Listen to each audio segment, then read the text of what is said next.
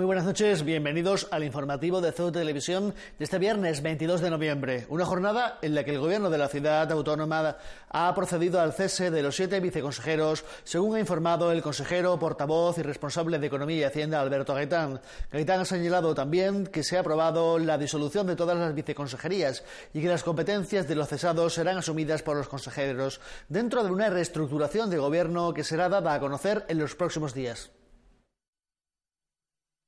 El gobierno de la ciudad ya no tiene viceconsejeros. El presidente Juan Vivas firmó en la tarde del jueves el cese de las siete personas que ostentaban esos cargos y la disolución de las viceconsejerías. Al mismo tiempo, todas las competencias han sido transferidas a las consejerías correspondientes en el marco de una reestructuración de gobierno que será culminada en próximos días.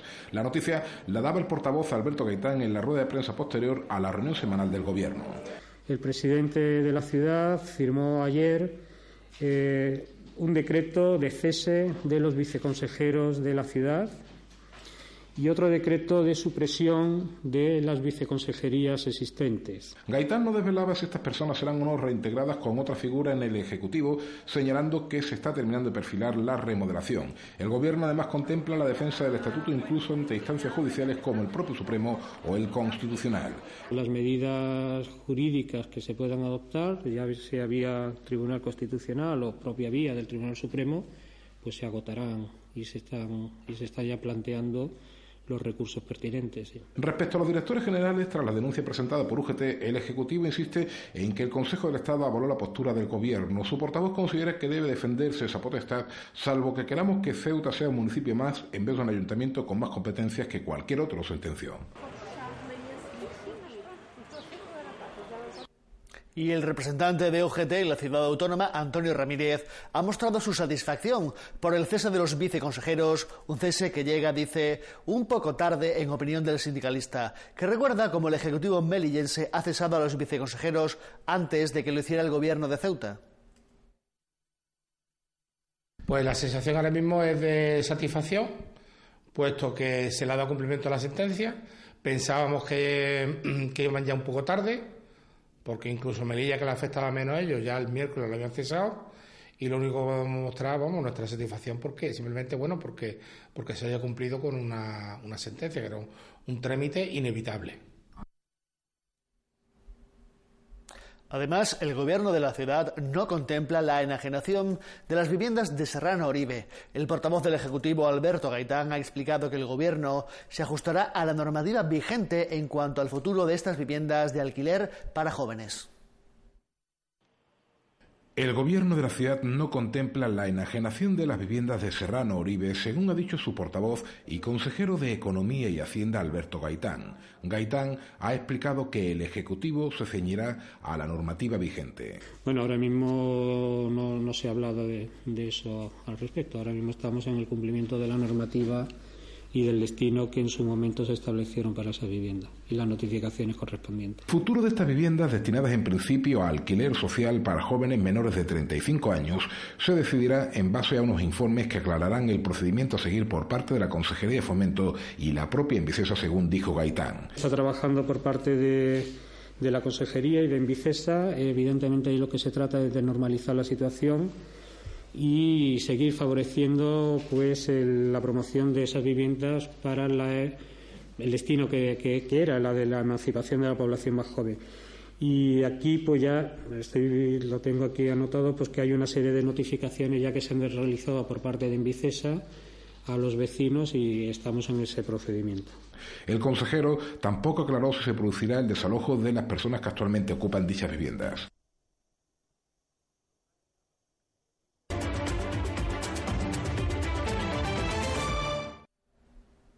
Dejamos ya el Consejo de Gobierno y vamos con otros asuntos. El Banco de Alimentos de Ceuta ha dado comienzo a primeras horas de la mañana de este viernes con la gran recogida anual de víveres en nuestra ciudad. Durante todo el fin de semana, los voluntarios de la entidad presidida por Pedro Mariscal estarán en las distintas superficies comerciales recogiendo todo tipo de alimentos, principalmente no perecederos, para servir de almacén entre las entidades que distribuyen estos productos entre las personas más necesitadas. La Ceuta más solidaria tiene una cita consigo misma este fin de semana. Es una fecha marcada en rojo en el calendario por el Banco de Alimentos para proceder a la gran recogida de víveres de este 2019. Una recogida que empieza pasado por agua, aunque el presidente de los bancos de Andalucía, Ceuta y Melilla, Pedro Mariscal, espera que ello no sea óbice. Ceuta es muy solidaria, recalca. Eso es, eso es así. Entre las virtudes que tenemos es que somos solidarios 100%, 100% y tenemos ganas siempre de contribuir para todo lo que, lo que, lo que haga falta. Las expectativas están en igualar las cifras de años anteriores que han convertido a Ceuta en la provincia que más recauda en proporción al número de habitantes. Y a primera hora de la mañana de este viernes ya había varios supermercados en los que se había conseguido llegar varias cajas. Ya me comunican que de la Plaza Los Reyes eh, ya tienen unas cuantas cajas ya completas. Es decir, que la cosa no va mal. Eh, Carrefour que me he dado yo una vuelta y nada más abrir ya estaban la gente depositando, depositando cosas. Mercadona está, está funcionando perfecto. Uno de ellos es Covirán en la Plaza de los Reyes. Se da la circunstancia de que la gran recogida va a estar dirigida en dicho establecimiento por la Hermandad de las Penas. Tal y como su hermano mayor, Fernando Galindo, recordaba, esta es la principal razón de ser de las hermandades. Ya, lo que pasa es que muchas veces las hermandades eh, hacen calidad pero no hacen propaganda. pero que el tema de, de eso, las hermandades cuando se fundan, eh, eh, lo único que hacían era calidad, recoger a los enfermos. Te estoy hablando de hace seis siglos, claro. La gran recogida se extenderá hasta el próximo domingo.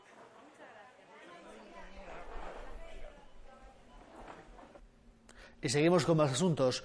El Salón de Actos del Campus Universitario ha acogido este viernes una charla sobre violencia de género que tenía como objetivo preparar a los futuros profesionales de la salud sobre cuestiones de maltrato. Para ello se ha pretendido romper mitos y poner en perspectiva cuestiones como esta que está creciendo entre los jóvenes.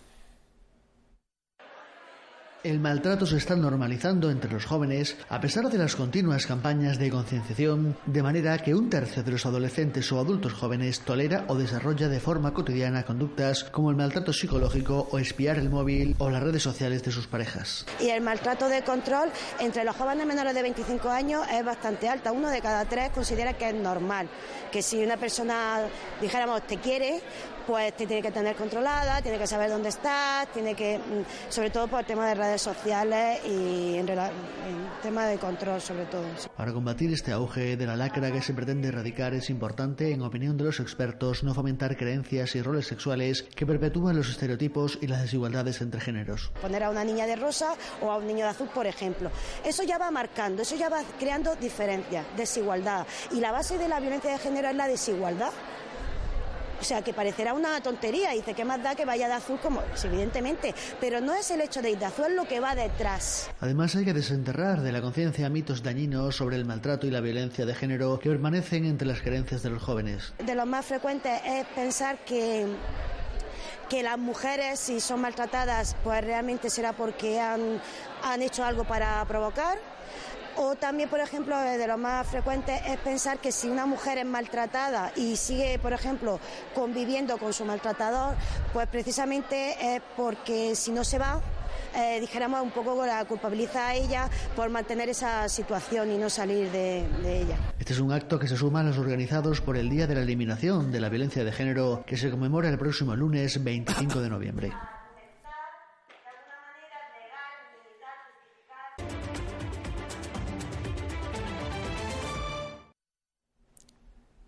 Y el temporal ya está sobre Ceuta. Hemos entrado en alerta naranja por fenómenos costeros y en amarilla por viento y lluvia durante la madrugada de este viernes.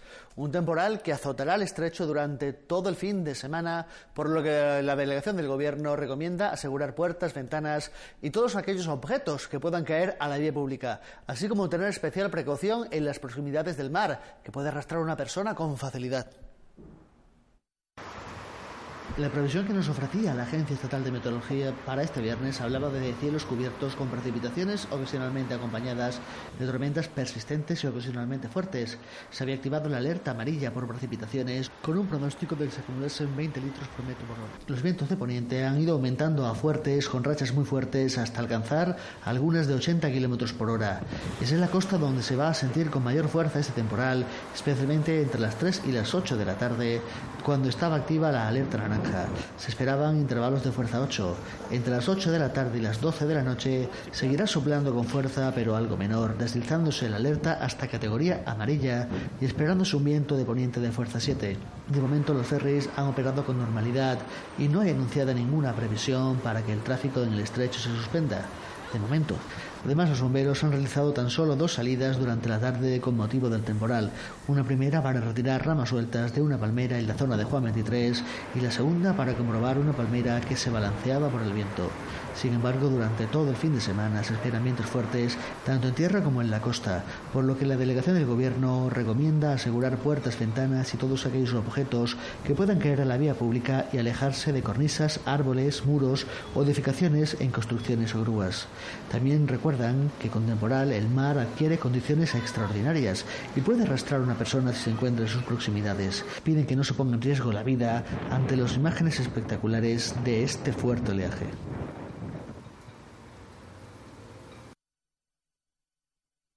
Así que nosotros nos marchamos ya. Recuerden que pueden informarse de todo lo que ocurre en Ceuta a través de nuestros perfiles en las redes sociales, Facebook, Twitter e Instagram, así como en nuestra página web ceutatv.com. Volveremos el lunes a la misma hora a las 9. Pasen un buen fin de semana y vuelvan a vernos. Hasta pronto. Chao.